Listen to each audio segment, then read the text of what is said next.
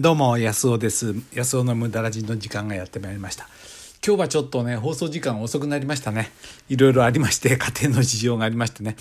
えー、親戚のものがいろいろ来てまして大騒ぎしてたんで遅くなりました。この番組は毎回ね無駄の楽しさ無駄いいですね。無駄ができるって何ていう贅沢なんでしょうね。そう。だから無駄をするなっていうふうにねあのいろいろねなんか教育があるような気がするんですけどいや僕は無駄が大事なんじゃないかなと思うんですよね。そう。だからあの小学校の頃ねあのみんながそろばん塾に行くんで自分も行ったんですけど全然面白くなくてその無駄がないんですよね。あの計算してて答えが合うってね。それ合うでしょうって思っちゃってまあそんなこと言っちゃいけないですけどね。そろばん一生懸命やってる方にはね。でも僕にはどうしてもこれつまんないなと思ってなんかもっと無駄なことができるようなねことがっていうふうにずっと一生それで来てる気がしますね。うん。でも運よくねまあなんとか今まで生き延びてね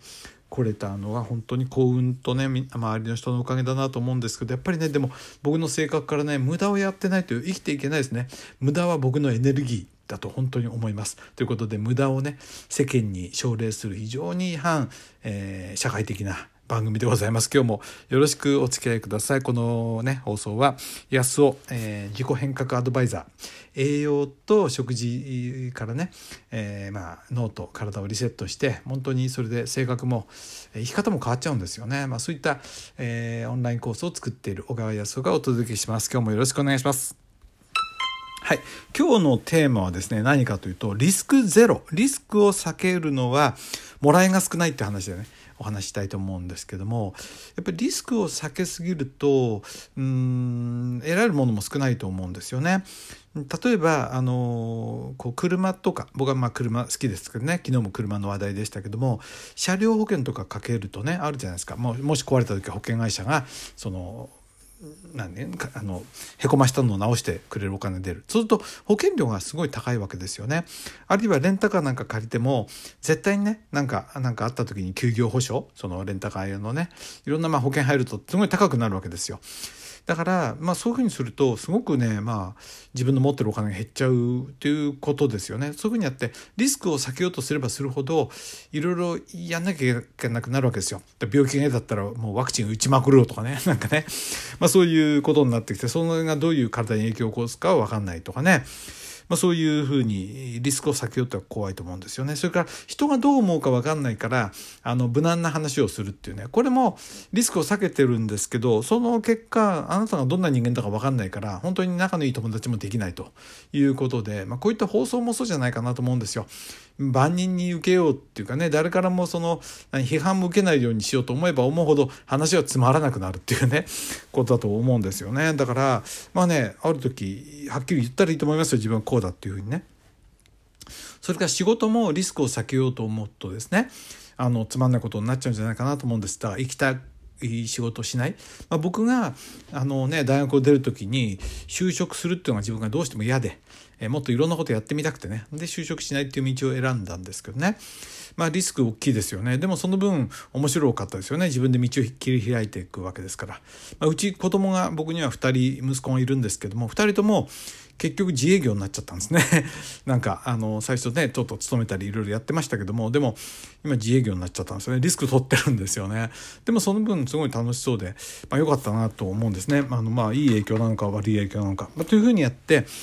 リスクを避けようって思えば思うほどドツボにはまっちゃうっていうかな。一見安心そうで結局つまんないあのカードを引いてしまうってことにつながりやすいんじゃないかなと思うんですね。友達も何て言うの？あの安全安心な友達ばっかりじゃない？僕結構ワイルドな友達がいてね。うん、あのうちの奥さんから言われるんですよ「安尾さんの仲間ってなんかそのインテリとかっぽい感じがするんだけどそうじゃなくてこうなんていうの？割とね、あのかなりやんちゃだったことがねあの今度も飲むんですけどもそういうの多いんですよね。でも僕好きなんですよそういう話がね。全然自分とは違ったタイプの人とかいたら面白いじゃないですか、まあ、そうやってねリスクを減らそうと思えば思うほどつまらなくなるしある程度リスクを取る。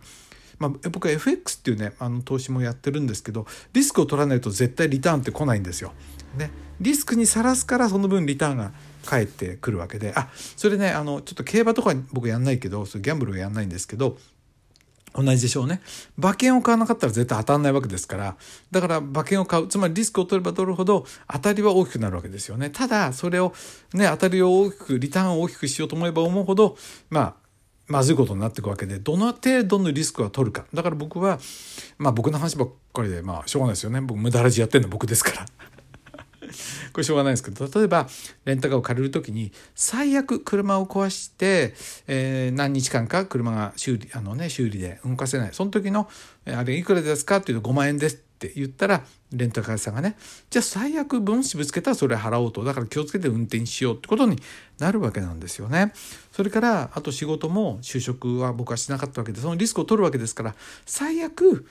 近所のラーメン屋でバイトしようとかねあの、まあ、そういうこと決めてたわけですよね。あのうちの親がやってる商売をねバイトで手伝わせてもらいながら、まあ、食いつないでやったわけですけどもそうやってってあのリスクをどんくらい取るかっていうね最悪どこまでは許容できるかこれはやっぱりね